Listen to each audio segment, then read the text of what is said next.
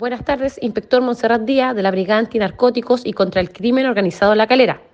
Funcionarios de esta brigada especializada efectuaron un procedimiento por infracción a la ley 20.000 en el sector de Petorquita, comuna de Hijuelas, en donde se estableció durante una serie de diligencias investigativas que en un domicilio una pareja de ciudadanos chilenos se estarían dedicando a la venta de droga en pequeñas cantidades. Por lo anterior, se gestiona a través de la Fiscalía Local La Calera orden de entrega y registro para el inmueble en cuestión, en donde se logró la detención de una persona de sexo masculino encargado del domicilio, que mantenía copiada en el interior de la vivienda 455,36 gramos de cocaína base, dosificada en 871 envoltorios de papel cuadriculado, contenedores de tal droga, 126,91 gramos de sumidades floridas de cannabis sativa, dosificada en 64 bolsas de nylon transparente,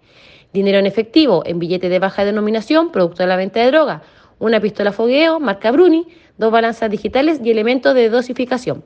Lo anterior permitió disminuir la sensación de inseguridad de los vecinos del sector, los cuales vivían atemorizados por el alto nivel de violencia que ejercía el imputado.